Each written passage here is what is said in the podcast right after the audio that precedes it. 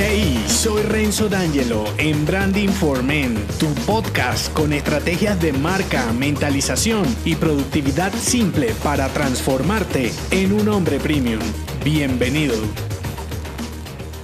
La persecución es donde siguen los pasos de tu cliente y él investiga los tuyos como hombre de negocios. En este asalto, el cinturón será una negociación centrada en beneficios premium para ambos. Estás escuchando la saga Branding Experiencial 5 Rounds para un Businessman. La persecución es una vigilia sigilosa en donde debes dosificar la cantidad exacta entre interés y apatía. Es una etapa clave para la vivencia de tu cliente. Un servicio, producto o entregable premium, como yo le llamo, no coincide con una persecución intensa y desesperada en donde solo muestras tu hambre por una transacción. En otras palabras, no puedes vender algo de alto nivel y por otro lado, hacer sentir a tu cliente que está comprando una trampa para turistas en donde te fastidian hasta el cansancio por venderte algo sin valor. La persecución es el seguimiento que haces a la relación naciente con tu cliente que desembocará, dependiendo de la experiencia, en una negociación favorable para ti y para él. Fácil, ¿verdad? Bueno, configurar esta etapa como storytelling, haciendo a tu cliente parte de una historia o recorrido, vuelve el seguimiento algo orgánico y natural para ambos. Deben lograr una sensación de igual o compañero de equipo más que de cliente vendedor, sobre todo si tu entregable es un servicio, consultoría, asesoría, coaching o algo por el estilo. Aunque esto aplica desde lo más personalizado a lo más automatizado Imagina que agregas un producto a tu lista de favoritos o deseados en un e-commerce y luego te llega un correo cada tres horas todos los días para recordarte por su compra. Sería un fastidio, ¿verdad? Bueno, así mismo será si contactas a tu cliente a cada rato para preguntarle por su decisión de compra. La experiencia sería desagradable tanto para ti como para él. Entonces, la siguiente pregunta que te puedes hacer es, Renzo, ¿cuál es la dosis exacta entre interés y apatía? Todo dependerá de tu cliente por un lado y por el otro de tu marca personal, marca comercial si es tu caso y de lo que sea que vendas. Yo he configurado tres elementos que te pueden ayudar a identificar cuál es la cantidad de interés para agregar al seguimiento sin dañar la experiencia de tu cliente. Tres elementos para el seguimiento comercial. El primero, valor. El segundo, inmediatez. Y el tercero, conexión. Voy por el primero, valor. Aquí me refiero al valor percibido por tu cliente, no al precio de lo que vendes. Si bien tu vigilia debe variar dependiendo del valor, cuanto más alto, más seguimiento, lo importante es lo que representa para tu cliente invertir en lo que tú vendes. No será lo mismo si es una compra emocional, social, racional, solo por nombrarte variables que pueden determinar el valor para tu cliente. Identifica cuál es para tu caso. Por otra parte, también con el valor me refiero a los beneficios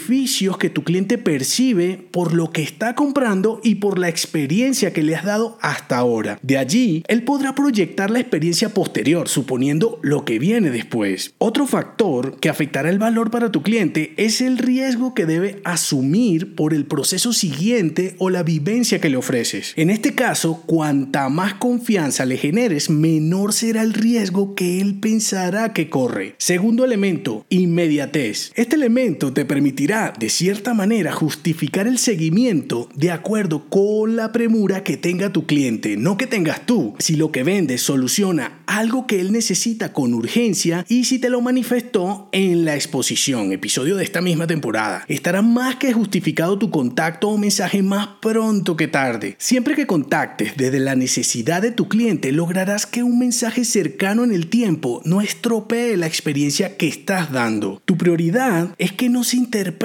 como tu necesidad de vender, sino como tu disposición para ayudar. Esta acción es compleja, debes tener tacto. Si te sale forzada, tendrás un efecto negativo que luego no podrás borrar. La inmediatez también tiene otra cara, la relacionada con tu servicio como tal. Es decir, si por el ánimo de vender te comprometes con un tiempo de entrega o ejecución que no corresponde. Si es así, luego tendrás dificultades para ofrecer una vivencia agradable para tu cliente y no podrás justificar por la urgencia que él tenía, porque la urgencia se la pusiste tú, no se la puso él. Para evitar esto, ten claro cuál es el tiempo mínimo y máximo donde la experiencia de tu cliente no se verá comprometida. Incluso puedes usar este argumento como una justificación para no reducir o extender los tiempos en los que se desarrolla tu entregable. ¿Me hago entender? Tercer y último elemento, conexión. Dependiendo del interés de tu cliente y la conexión que hayas conseguido con él, la persecución también se dará sobre tus pasos. ¿Esto de qué dependerá? De qué tanto te conozca tu cliente. Si ya vienes tratando con él, probablemente este factor es más simple que complejo. Cuando es la primera vez tu cliente querrá saber más de ti, de tu marca personal y comercial, dependiendo de qué tanto te conozca, te acechará en mayor o menor medida. Aquí el marketing de atracción desempeña nuevamente un papel fundamental porque si tu cliente sabe de ti, recibe, por ejemplo, tu newsletter o te sigue en alguna red, probablemente ya tiene una conexión contigo y con tu mensaje. Esto te facilitará el proceso comercial para centrarte en la experiencia.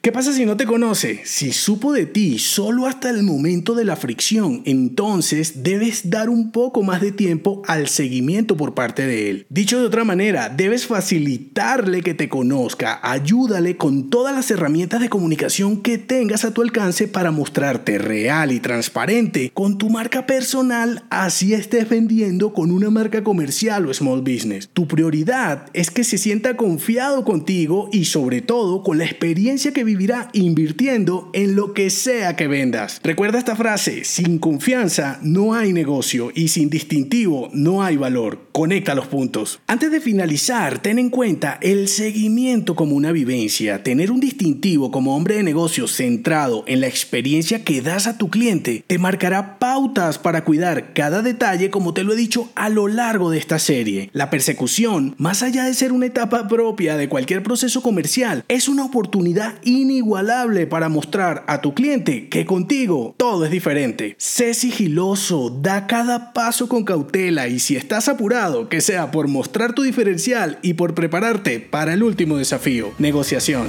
Si te gustó este episodio, déjame un mensaje con 5 estrellas en Apple Podcast y únete a mi clan si aún no lo estás en renzodangelo.me. Hasta la próxima.